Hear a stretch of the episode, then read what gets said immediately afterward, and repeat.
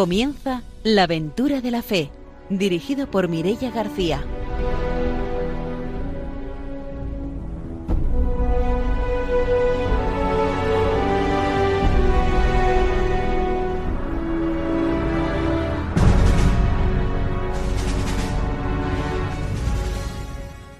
Muy buenas noches, empezamos un nuevo programa de la aventura de la fe.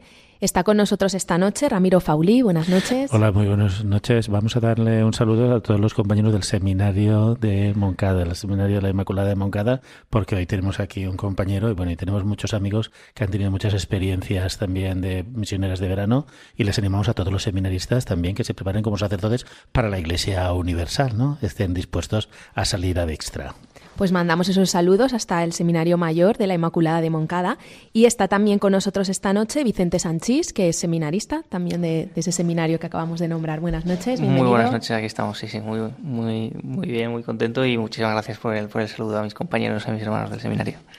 Saludamos también a nuestro invitado de hoy, que es don Rafael Albert, que es sacerdote valenciano y que ha estado de misionero muchos años en Chile, en Copiapó. Buenas noches, bienvenido. Buenas noches y gracias por la invitación. Será como siempre después de la formación, de las noticias, cuando tengamos la oportunidad de conocer ese testimonio misionero. Saludamos también a nuestros técnicos, a Ramón y a Ángelo, y empezamos ya nuestro programa con la formación misionera.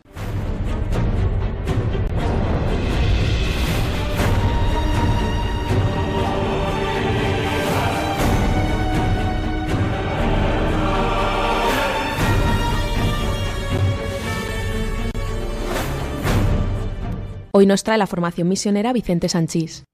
Los destinatarios de la evangelización. Destino universal. Las últimas palabras de Jesús en el Evangelio de Marcos confieren a la evangelización que el Señor confía a los apóstoles, una universalidad sin fronteras. Id por todo el mundo y predicad el Evangelio a toda criatura. Los doce y la primera generación de cristianos han comprendido bien la lección de este texto y de otros parecidos, han hecho de ellos su programa de acción. La misma persecución, al dispersar a los apóstoles, contribuyó a diseminar la palabra y a implantar la Iglesia hasta en las regiones más remotas. La admisión de Pablo entre los apóstoles y su carisma de predicador de la venida de Jesucristo a los paganos, no judíos, subrayó todavía más esta universalidad. A pesar de los obstáculos, a lo largo de la a lo largo de 20 siglos de historia, las generaciones cristianas han afrontado periódicamente diversos obstáculos a esta misión de universalidad. Por una parte, la tentación de los mismos evangelizadores de estrechar bajo distintos pretextos su campo de acción misionera. Por otra, las resistencias, muchas veces humanamente insuperables de aquellos a quienes el evangelizador se dirige.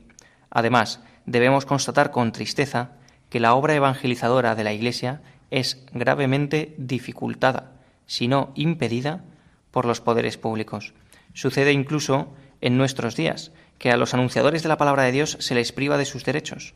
Son perseguidos, amenazados, eliminados solo por el hecho de predicar a Jesucristo y su Evangelio.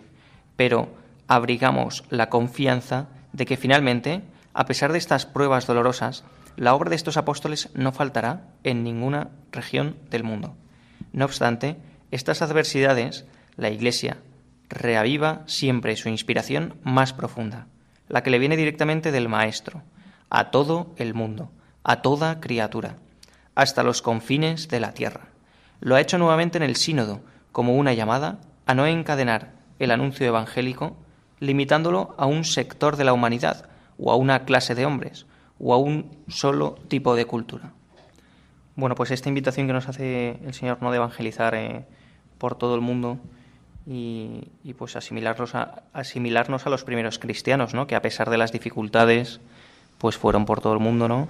en el Imperio Romano, eh, con el mundo pagano, pues eh, con la fuerza del Señor del Espíritu Santo, ¿no? pues pudieron ir poco a poco llevando esa buena noticia, ¿no? Eh, ir por todo el mundo y predicar el Evangelio a toda criatura.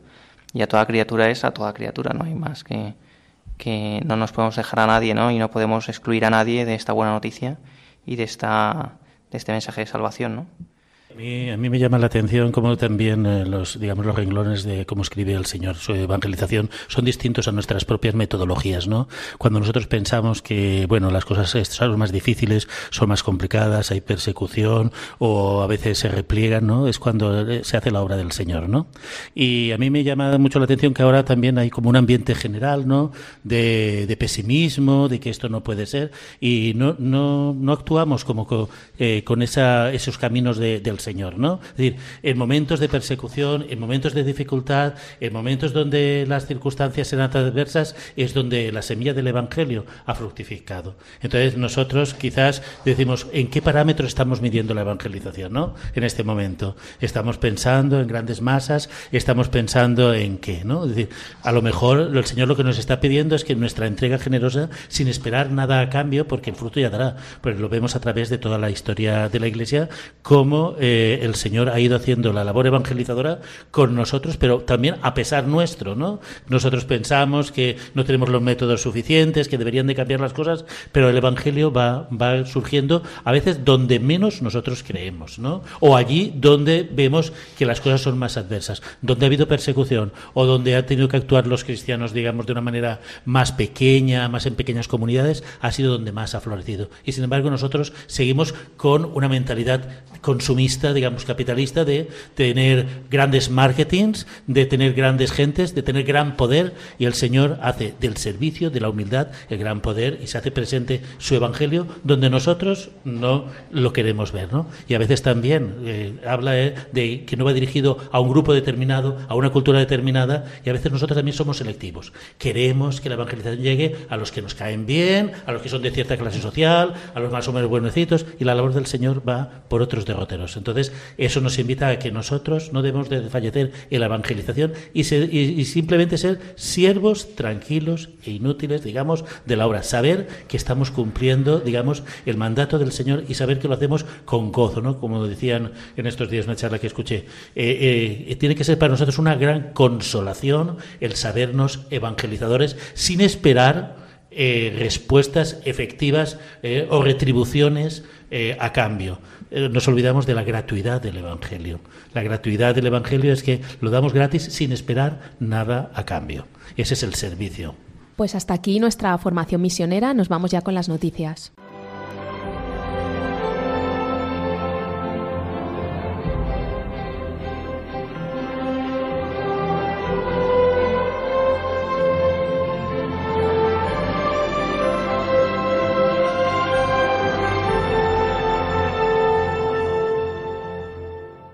Ramiro Fauli nos va a contar las noticias misioneras. Bien, la primera noticia es que ha cambiado la Comisión Episcopal de Misiones, que está integrada por cinco obispos elegidos en la última asamblea plenaria de la Conferencia Episcopal que se realizó en estos días pasados. La comisión, que está presidida por don Francisco Pérez González, arzobispo de Pamplona y obispo de Tudela, quien ya estuvo al cargo de esta misma comisión y quien además fue director nacional de Obras Misionales Pontificias y el director de la primera cátedra de misionología en la Universidad Eclesiástica de San Damaso, en Madrid. Además de Monseñor Francisco Pérez, también lo acompañan en la misma comisión el Monseñor Rafael Zornoza, que es obispo de Cádiz y Ceuta, Monseñor Demetrio Fernández, obispo de Córdoba, Monseñor César Augusto Franco, obispo de Segovia, y Monseñor Joseba Segura, que es obispo auxiliar de Bilbao. Así pues, la nueva Comisión Episcopal de Misiones tratará de dar un impulso en lo que es la Iglesia española a esta dimensión misionera y cooperación entre las iglesias. Y la otra noticia es una noticia ya más de misión y, bueno, aprovechando que en este mes de marzo también hemos celebrado el Día de la Mujer, pues, bueno, eh, un informe que dice que las mujeres africanas son las más emprendedoras del mundo. Así lo ha manifestado la asociación B que África Internacional, que promueve las iniciativas de educación en África y sobre África, proyectos de desarrollo en África subsahariana y que ha dado el premio a la doctora ugandesa Irene Kimamuni. En rueda de prensa, esta doctora, que ha desarrollado una gran labor tanto en hospitales de Uganda como también en otros hospitales de Kenia, ha sido premiada por su, su labor desinteresada al servicio de los más pobres. Esta ONG, Arambe, que pertenece a la obra del Opus Dei, ha dado este premio para contribuir a lo que es el papel principal de la mujer en el desarrollo y la entrega en el pueblo africano. Así pues, eh, desde aquí también animamos a todos los misioneros y misioneras que están por África a, bueno, a resaltar en sus programas y el apoyo a la mujer africana que es la que está sacando eh, África adelante. Pues ahora que ya hemos conocido las noticias misioneras, nos vamos con la entrevista de hoy.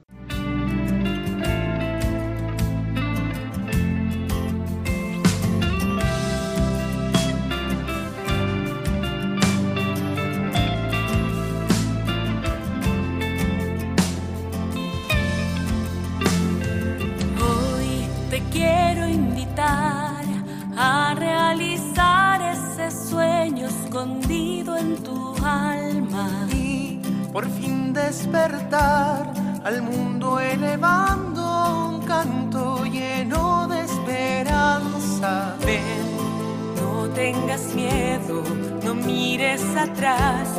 Recuerda que tú estás hecho para amar. Ven, no tengas miedo de proclamar a una sola voz y un corazón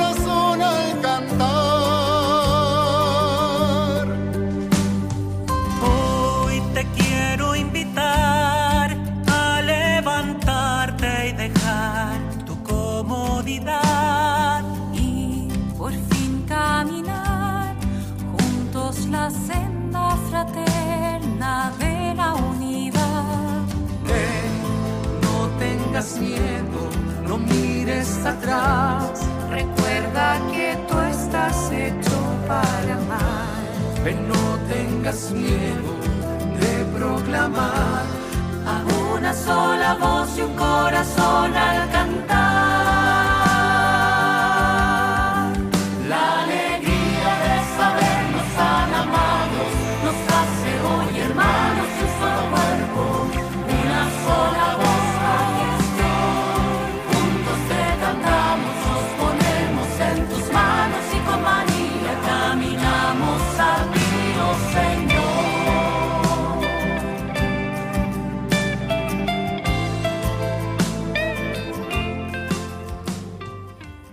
Esta noche vamos a conocer el testimonio de don Rafael Albert, que es un sacerdote valenciano que ha sido misionero durante muchos años en Chile, en Copiapó. Buenas noches, bienvenido de nuevo. Buenas noches. Usted llega a Chile antes incluso de haberse ordenado como, como sacerdote. Cuéntenos cómo fue esa llegada allí. Efectivamente, pues en el año 1968 pues yo había terminado ya los estudios de filosofía y teología aquí en Valencia. Y eran años, pues, el mayo del 68, un ambiente social, eclesial, político. Y yo también ahí me detuve un poco a pensar un poco más el replanteamiento de la vocación al sacerdocio. Tenía un hermano sacerdote misionero en Copiapó, por lo tanto también ahí había pues un testimonio de vida en la familia. También pues dos obispos de Copiapó pasaron por la casa, por la familia, con motivo pues anteriormente del Concilio Vaticano II. Y ahí comenzó un poco el gusanillo, pero es un gusanillo que tiene una historia.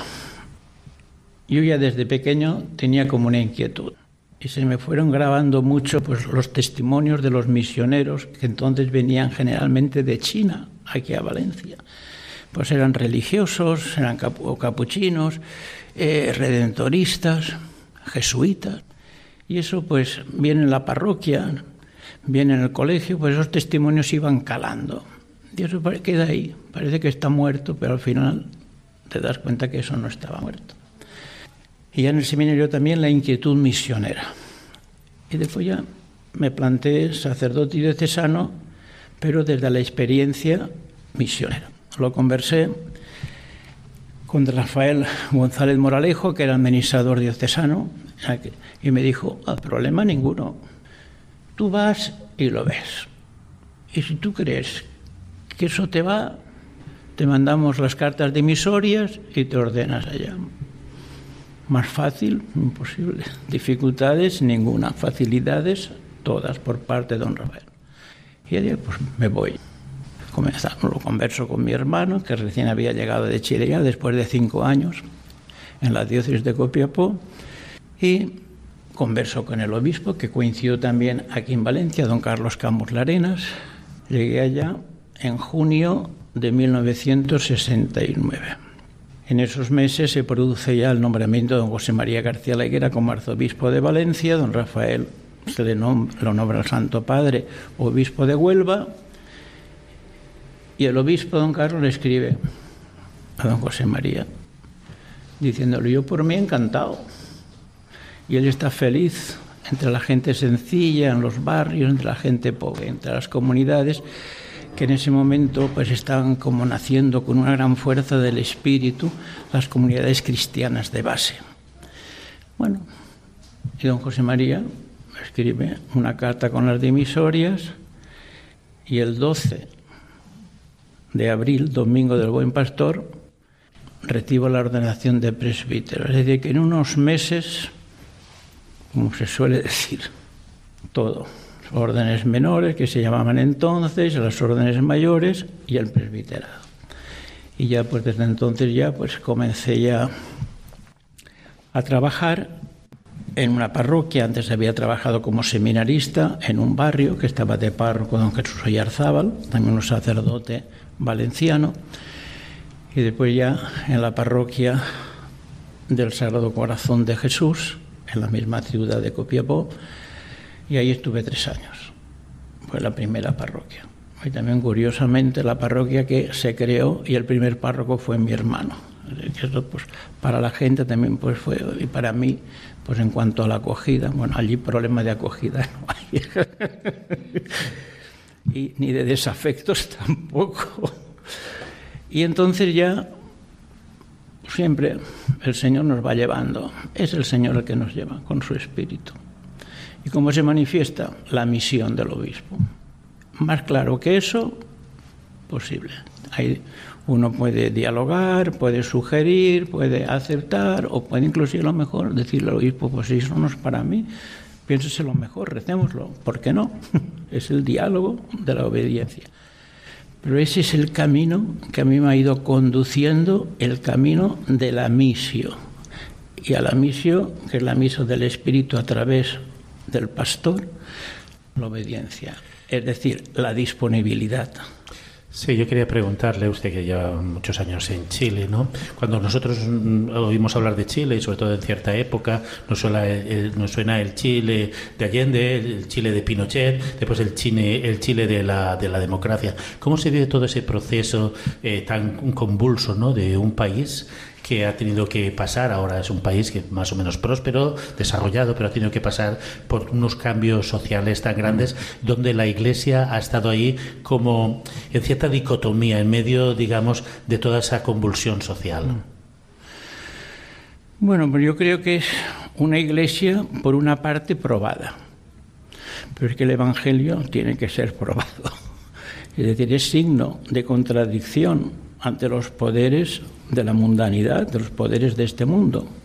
Y eso la Iglesia, pues siempre, muchas veces, todos los misioneros, se nos ha dicho, sobre todo, pues lo he sufrido yo, en el régimen de la dictadura de, Pinochet, ¿no?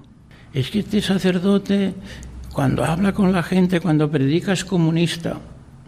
Pero no se quedaba ahí, sino que en sí te ofendiendo de una manera mucho más fuerte. Es extranjero.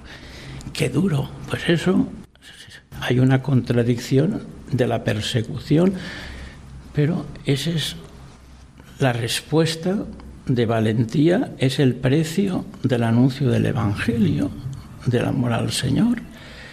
Y recuerdo que cuando el obispo don Fernando Aristía Ruiz, yo ya estaba de vicario episcopal en la diócesis, acusaba a algún alcalde o la policía o las autoridades civiles, algún sacerdote, cuando le decían, pero es que está hablando de cosas que son comunistas, eso es puro marxismo. Y don Fernando con una gran paz, una gran paz les decía, qué pena. Para ustedes ese sacerdote es extranjero. Para mí es un hermano. Y esas cosas pues es una lucha que se lleva, pero se lleva con alegría. Pero tiene un cierto algo del precio del amor al Señor, del precio de la vivencia de las bienaventuranzas. Sí, tengo entendido que también algún sacerdote fue, bueno, fue mártir en, esa época y que, bueno, la situación no, era muy fácil para ustedes, sobre todo para los, los extranjeros, también para los nacionales. Incluso algún sacerdote valenciano fue acribillado allí. Efectivamente. Y después otros sacerdotes, pues que fueron expulsados, simplemente como una manera de decir que salven el pellejo, para hablarlo así de una manera coloquial. Y era a través de los obispos, las embajadas y salían del país. Eh, esa misma inquietud eh, surgía también en las comunidades de base. Eh, ¿Había ataque para las organizaciones de base en la iglesia?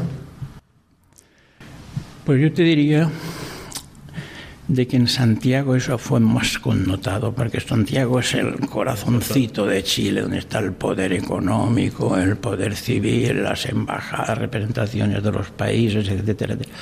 Los de María que vivíamos casi en medio del desierto, pues no llegaba tanto, pero había a otro nivel sí una persecución. Por ejemplo, tuve que ir a Chañaral, una parroquia que ha sido pues por años llevada por sacerdotes valencianos, curiosamente. Expulsaron a un sacerdote francés de allí de la parroquia de Chañaral y es cuando después de tres años en la primera parroquia, el Sagrado Corazón de Copia, el obispo me dijo, ¿por qué no te vas a Chañaral? Y cuando llegué a Chañaral, pues claro, lo que se suele decir, ¿no? Pues ver, oír, escuchar. Y lo primero que capté era el miedo el temor que tenían las comunidades, miedo a reunirse, miedo a visitarse en sus casas y miedo a ir a la iglesia a la celebración de la Eucaristía o a llevar a la catequesis a los niños o a la confirmación a los adolescentes. Ese miedo lo viví yo identificado con ellos. Porque ese sacerdote al ser expulsado supuso por parte de la policía pues represión. Y la gente, hay que decirlo, tenía miedo. Y vivíamos atemorizados. En, aquel momento y después la trayectoria de la participación, usted ha hablado de, afectividad, no de acogida, ¿no? Eh, ¿Cómo son las comunidades eh, eh, cristianas allí, las parroquias? Mira, la época que viví, porque yo ahora ya, ya, que hablen los, misioneros actuales sí. En aquella época era una cosa maravillosa porque después de la conferencia episcopal latinoamericana en Medellín, a la que asistió San Pablo VI, pues era un momento de efervescencia de iglesia, los cambios, las transformaciones, la justicia, eran la paz, eran la juventud, eran los grandes temas. Y por otra parte, pues ya sabéis muy bien también el cambio revolucionario, pues el Che Guevara, Fidel Castro, todo aquello iba también invadiendo la, la realidad como ideología. Y entonces las comunidades estaban en un momento de un gran fervor. Y desde una experiencia del Evangelio. La gente se encontró con la palabra, con el Evangelio. Y qué maravilla, personas sencillas, cómo releían la palabra de Dios, cómo la compartían, cómo hacían de ella un programa de vida diario. Yo muchas veces quedaba, bueno, es que decía, Señor, ¿cómo es posible? Inclusive una vez una señora de una comunidad, de un barrio de Copiapó, explicó lo que ella, para ella, la humildad en un texto que leímos de San Pablo. Y yo dije, madre mía, digo, con todo el respeto a los exégetas que están estudiando en el bíblico en Roma, lo explicarían también como esta mujer. Si es una sabiduría la sabiduría de los pobres, que es lo que Jesús en esa oración que le dirige al Padre. Padre, te doy gracias porque has ocultado las cosas del reino, no las han aceptado, no las han acogido, se creen superiores. Pero qué maravilla, Padre, que los pequeños, los pobres, los sencillos, tú les has dado el don de interpretarlo y de vivirlo.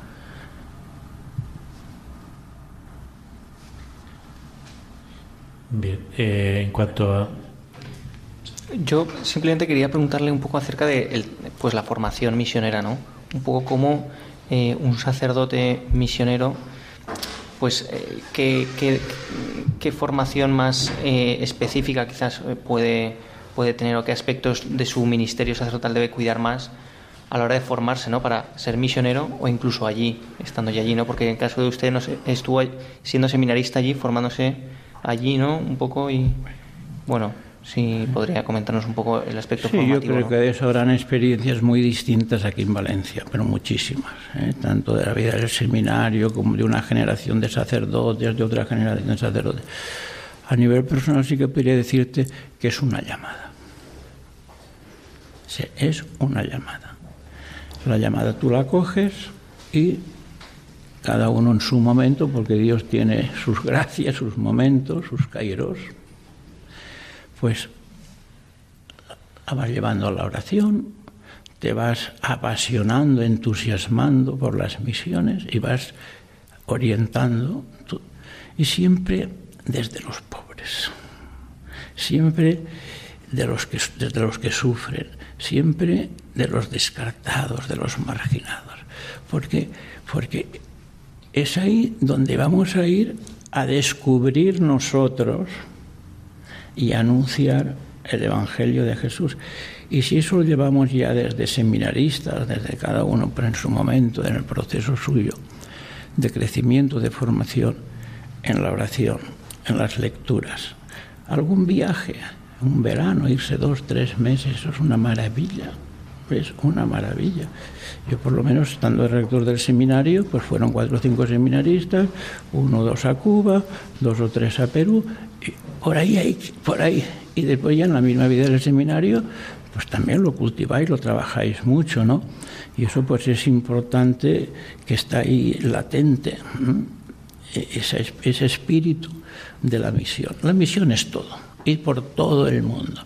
Pero no cabe ninguna duda que hay también entre los sacerdotes, entre el presbiterio diocesano, unos que podríamos decir sacerdotes diocesanos misioneros en unos se quedan aquí en Valencia y son misioneros, y otros serán en Cuba, y otros serán en Nicaragua, y otros serán en Chile, y otros serán en Ecuador o en Perú. Pero eso lo vas y si tenemos un ambiente que nos va acompañando mucho mucho mejor. Después ya cuando viene un, misionero una misionera pues que pase por el seminario que es un centro pues, de, formación su testimonio de vida es, todo eso nos va ayudando muchísimo. Y después el seguimiento que a veces el árbol no nos deja ver el bosque vamos detrás de lo inmediato, de lo pragmático. Usted ha hablado de algunas cosas muy interesantes, como son experiencias de verano, experiencias cortas, de conocer la misión. Ha hablado de la necesidad de que los sacerdotes, eh, que bueno, los que están formando para sacerdotes tengan una experiencia de misión. ¿Usted cree entonces que, digamos, que no podemos entender una pastoral, una evangelización, sin tener esa experiencia de dejarlo todo y tener o compartir con otros hermanos? porque eso nos ayuda a resituarnos en el Evangelio. Y es una riqueza sobre todo, que en la diversidad de los carismas que hay en un presbiterio diocesano nos enriquecemos y nos complementamos. Si pudiéramos, eso los historiadores, si alguien quiere entretenerse, que se entretenga. Pero, ¿qué es lo que Valencia, la Iglesia de Dios en Valencia, ha aportado a la misión a través de sus sacerdotes diocesanos, religiosos, religiosas, laicos? En tal parte esto, en tal parte Y yo me preguntaría, ¿y cuando han vuelto esos sacerdotes a Valencia y el obispo les ha dado la misión de una parroquia o de ser formadores o de trabajar en Caritas Diocesana? ¿Alguien estudiará también lo que Valencia se ha enriquecido con el testimonio de vida de ese misionero, porque también habrá inyectado, por llamarlo de alguna manera, en la vida pastoral y evangelizadora de nuestra diócesis experiencias que enriquecen la evangelización de Valencia, es decir, es la comunión, la comunión entre las iglesias. Eh, me gusta que toque ese tema porque es una de las preguntas que a mí me gusta hacer también a los misioneros que llegan y es la riqueza que nos aportan otras iglesias a nuestra iglesia, a iglesia local, porque tenemos la mentalidad sobre todo de que vamos a otro país solamente a, llevar nuestra estructura, pero que no tenemos nada que nos tiene que aportar y todos los que regresan pues siempre vienen pues un poco con esa riqueza. Eh, cree que además es, no solamente es una riqueza de dar, sino una, una riqueza de, de la iglesia iglesia valenciana cuando regresan? Totalmente, totalmente. ¿Por qué? Porque ellos nos evangelizan o nos evangelizamos entre ellos y con ellos y por ellos. De tal manera que el misionero, misionero, una de las experiencias para mí más fuertes que tiene, es que de alguna manera tiene que renacer de nuevo en aquella cultura, en aquellas costumbres, en aquellas sensibilidades, en aquella realidad, en aquellas pobrezas. Y, es un renacimiento y tienes que ir dejando, dejando, dejando muchas cosas que tú las tenías en tu vida familiar, en tus comodidades, en tus costumbres, en tu mentalidad, en tu formación de la cabecita. Ay, la cabecita, la cabecita, es muy importante. Pero allí nos dan una gran lectura del corazón del corazón. La entrega, la generosidad, eh, la solidaridad, el acompañarse. ¿Por qué los pobres? Yo muchas veces me he preguntado allí, ¿cómo no se muere gente aquí en el barrio? desde su pobreza. Porque lo poco y lo poco que todos tenían, cuando alguien necesitaba, ya que eran situaciones extremas, se lo, se lo regalaban al otro, lo compartían con el otro, y eso era como una subsistencia casi sociológica, social en el barrio. Qué maravilla, ¿no? Eso es, y todo eso vas aprendiéndolo y vas renaciendo. Y eso, pues no cabe ninguna duda que vas viviendo también tu vida de fe y tu ministerio sacerdotal inculturalizando en una corriente de historia y de vida con unas características que son muy distintas a las nuestras, porque muchas veces también decimos, ay, pues si son países que hablan castellano o español, pues claro, efectivamente, es cada uno con sus matices y con sus palabras. Eh, es que tenemos una fe, muy bien, una fe de Iglesia Católica, pero después no somos tan iguales. Qué bonito, qué bonito, no somos tan iguales. ¿Qué va a ser tan igual? Tenemos mucho que compartir, mucho que enriquecernos. Y eso realmente después cuando el sacerdote viene aquí con su estilo de vida nada más, con su manera de acoger, con su manera de, hablar a la gente, con su manera de releer la palabra de Dios, pues todo eso la ternura es una experiencia misionera, porque lo cariñosa que es la gente. La gente da lo que tiene. Tú terminas allá una reunión o terminábamos una reunión por la noche y decir, bueno, y ahora llego a casa y qué, pues bueno, pues ya sabía lo que te tocaba. Un huevo, un huevo revuelto y una taza de té. No había más. Pero es que tú, cuando estabas ya regresando a casa, una familia te decía, Padrecito, quédese con nosotros. Y dices, madre mía, allá voy. Y te quedabas con ellos. Y no tenía ni un huevo para hacerlo revuelto. Era simplemente la taza de té. Pero ese té tenía un gran sabor. ¿Por qué? Porque te hacía vivir en concreto y existencialmente cómo vivían ellos. Y todo eso, ese compartir yo creo que es la gran riqueza, el gran don que el Señor nos ha regalado los que hemos estado en misiones. Nos vamos a hacer una pausa, volvemos enseguida para seguir conociendo el testimonio.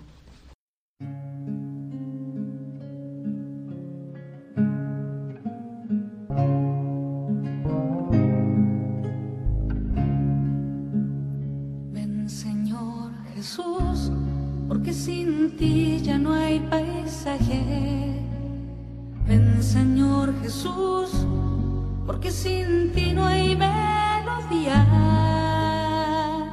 Ven Señor Jesús, porque sin ti no encuentro paz nada. sin ti mis ojos no brillan. La vida es poca cosa sin ti, sin ti, sin ti, sin ti. La vida es poca cosa.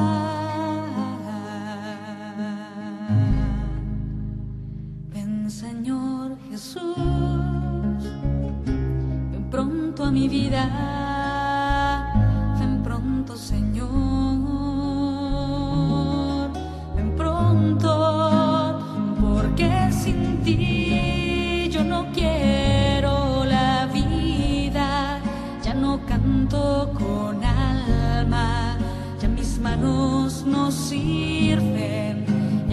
escucho latidos, ya no abrazo con fuerza, mi corazón no se ensancha, mi sonrisa no es plena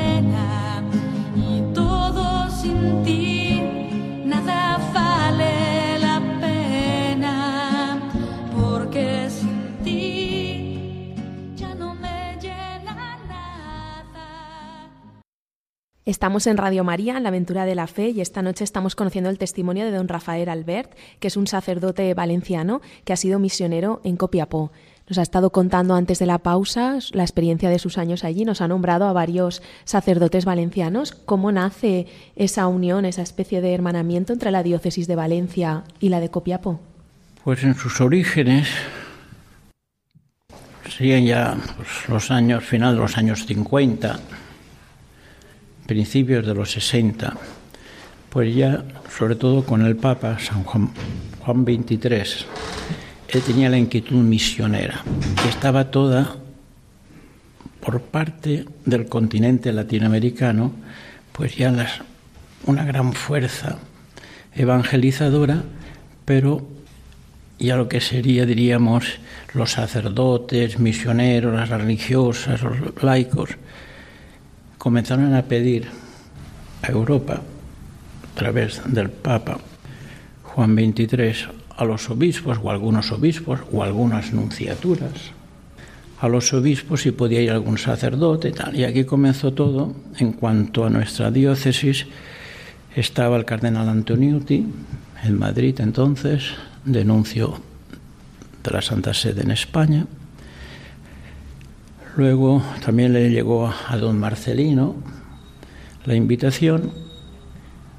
Hubo también una misión general en Argentina, que se apuntaron los sacerdotes y religiosos. Fue una misión general. Todo aquello iba creando un ambiente. Y entonces un sacerdote de aquí, don José Cánovas, fue el primero que siendo secretario del cardenal Antonio en la Anunciatura valenciano, le dijo a Marcelino, yo respondiendo a la llamada del Papa Juan XXIII quiero ir a misiones. Bueno, y fue el primer sacerdote que llegó a Copiapó, que todavía no era diócesis, era una prelatura. Después ya comenzaron ya, fue abriendo la puerta y se comenzó a abrir ya un horizonte y se fue creando una opinión misionera en Valencia. Y después ya dos más, tres más, al total pues serían, habremos sido más o menos unos 60 sacerdotes valencianos en la diócesis de Copiapó. Otra cosa ya son otras misiones, ¿no es cierto? En el mismo Chile hubieron otros valencianos. Eh, después también pues eh, ha sido pues Perú, ha sido Cuba. Y después yo cuando llegué, en el año 69 eran 16 sacerdotes valencianos. Era casi tres cuartas partes del presbiterio de Copiapó.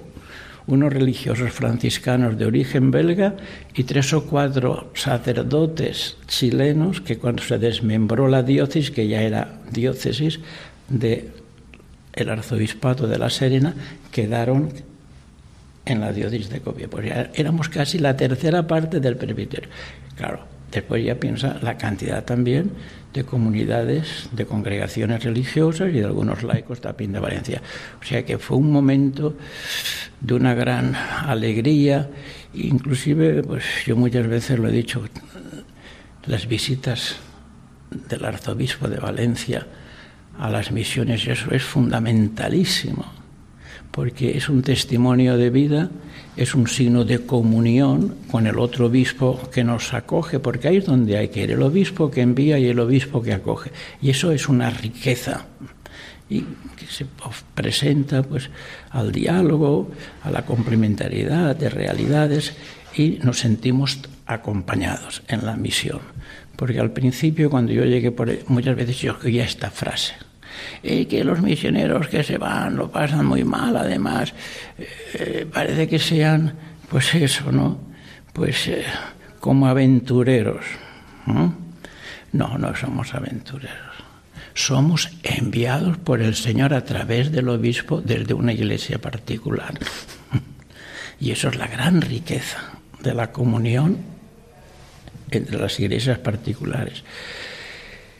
Y después ya, pues bueno, pues fueron disminuyendo el número hasta la situación actual, donde tenemos pues tres sacerdotes valencianos en Copiapó. Yo quería preguntarle, recientemente estuve en un congreso de laicos, ¿no? Y a mí una de las cosas que me va la atención es que hablar de la participación de laicos en la Iglesia española no tiene nada que ver con hablar de la participación de los laicos en la Iglesia de América Latina, ¿no? Mm.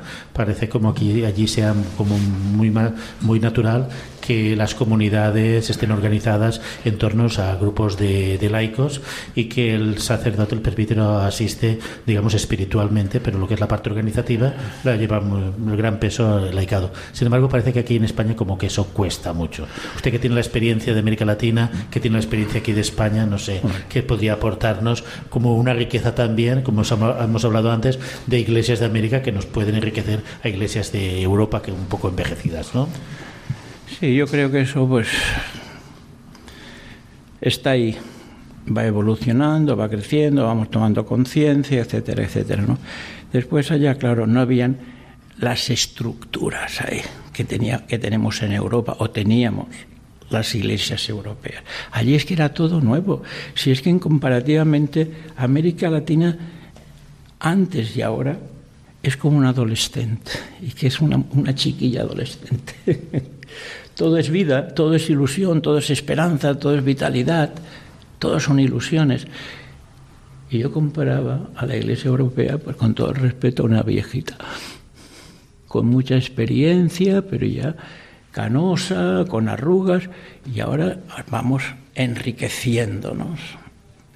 Y es por eso que tú dices, aquí muchas estructuras, todo, todo muy estudiado, todo muy reglamentado, todas las normas, y allí había mucha libertad.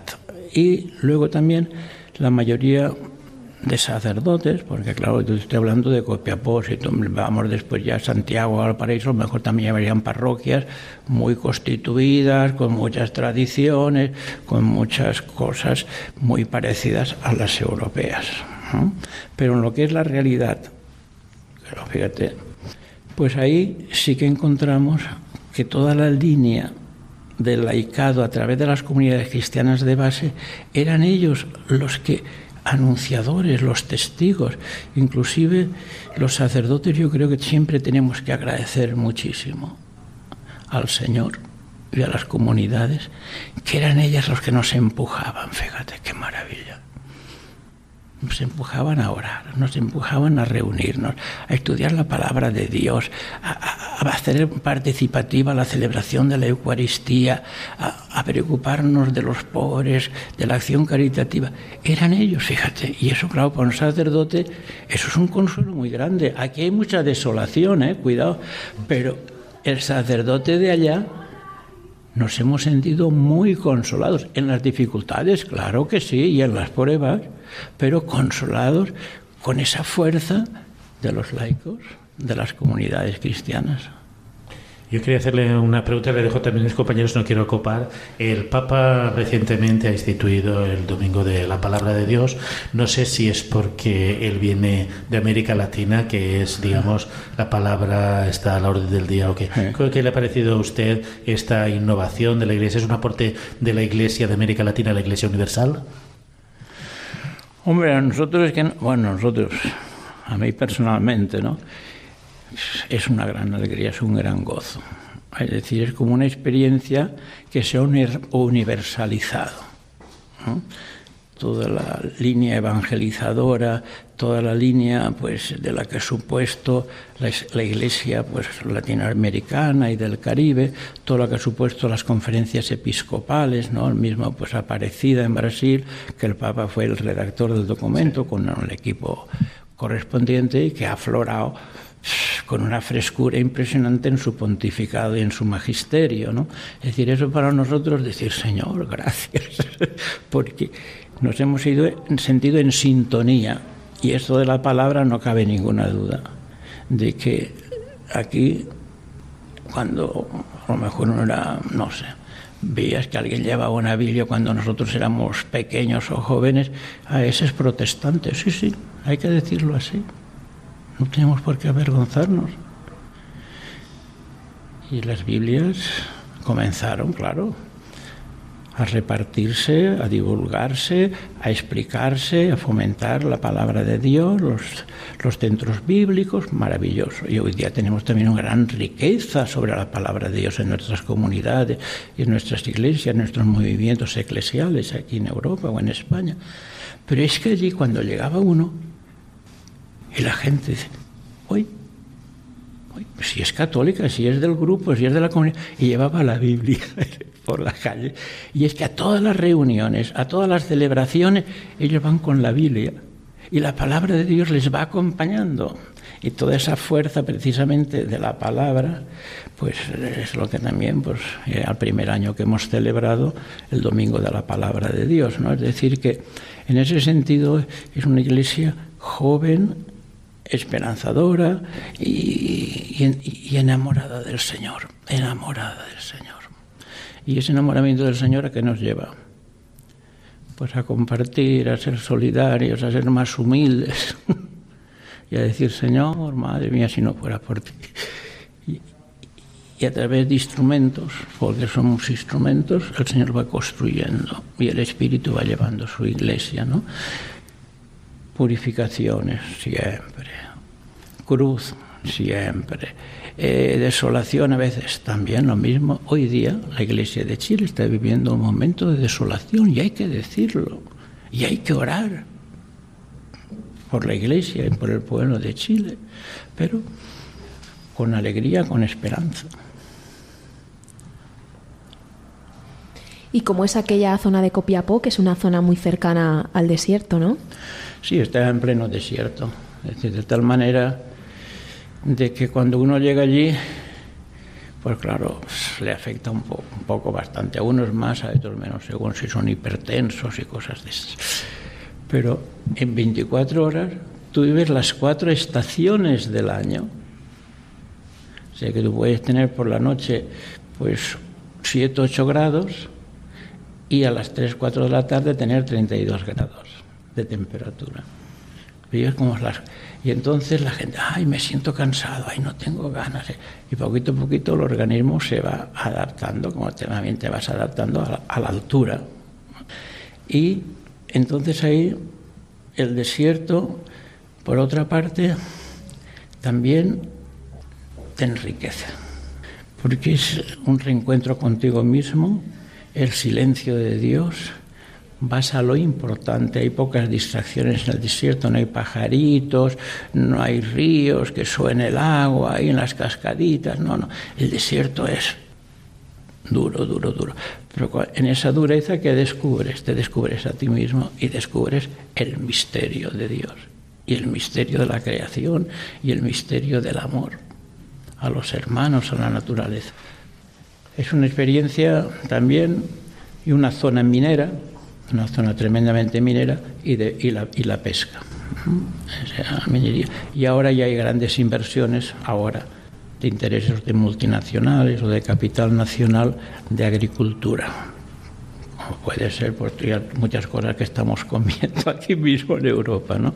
Pues cuando llega Navidad tenemos la uva recién, recién cosechada, pues en la precordillera de Atacama o de Copiapó. Yo quería preguntarle un poco... Eh cómo es ese, ese bueno, eh, ha estado comentando ya mucho sobre las diferencias culturales, ¿no? las formas de vivir la fe, pero igual se puede, se puede caer un poco en la, en, el, en la insistencia de querer hacer eh, lo mismo que se hace allí, aquí y al revés, ¿no? Lo que se hace aquí, allí y a veces es bueno enriquecerse, ¿no?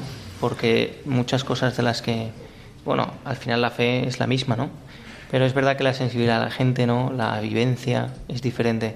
No sé, por si nos podría hablar un poco de la capacidad que hay de, enriquecerse unos de otros, ¿no? Y de, al final, pues, eh, bueno, ayudarnos, ¿no? Porque la fe somos hermanos todos. Yo creo que sí, que es una experiencia de vida que tiene sus riesgos y sus sufrimientos, porque no, tú te crees que cuando un sacerdote o una religiosa o un misionero está 10, 15 años o 20 años en misiones cuando vuelve aquí, el desierto está aquí. Tiene que casi volver a nacer a la cultura, a los cambios que se han producido aquí, a las realidades pastorales de aquí. Y qué maravilla también los sacerdotes que han regresado, los religiosos, y que han aportado su experiencia ya con mucha humildad a la realidad pastoral de sus diócesis. Eso, eso es la riqueza que hablamos ya antes. Pero después también, en cuanto... Yo pienso que, yo lo que he conocido de mis hermanos sacerdotes valencianos allá y de las religiosas valencianas allá, yo creo que no hemos sido en plan de nada de lo nuestro, fíjate. Y te voy a poner con todo el respeto a otras personas y a otras realidades. Yo me he estado 16 años en, en Copiapó, no digo en Chile, vamos a limitar la experiencia. Yo no he visto que al hogar de ancianos de las hermanitas, de los desamparados, hayan puesto hogar de ancianos Nuestra Señora de los Desamparados. No, no Hogar de Ancianos La Candelaria, la Virgen del Santuario de Atacama. Qué bonito eso, respetar las raíces, respetar los sentimientos, respetar la antropología de ellos. Nosotros, yo no he visto ninguna iglesia. Ay, es que en mi pueblo, pues el patrón del pueblo y además el cura y la gente allí me va a ayudar a hacer la iglesia y vamos a poner el nombre de la iglesia o de la parroquia o de la ermita de San Sebastián. Pues no lo que la gente tenía en su corazón, tenía en sus devociones. Y eso es un gran respeto al crecimiento para no imponer, no imponer lo que nosotros llevamos de tradiciones, de cultura. Y entonces ahí, claro que también tenemos que ser un poco artífices todos, ¿no? De acuerdo a la realidad en la cual nos estamos evangelizando. Somos pastores, pero siempre acompañando y siempre acogiendo y escuchando. Pues llegamos ya al final del programa. Muchas gracias, don Rafael, por haber estado hoy con nosotros. Os recordamos que la aventura de la fe volvemos dentro de 15 días. La semana que viene es el turno del programa No tengas miedo. Y recordar que si queréis contactar con nosotros lo podéis hacer a través de Twitter, de Facebook y que también tenemos un correo electrónico que es la Buenas noches.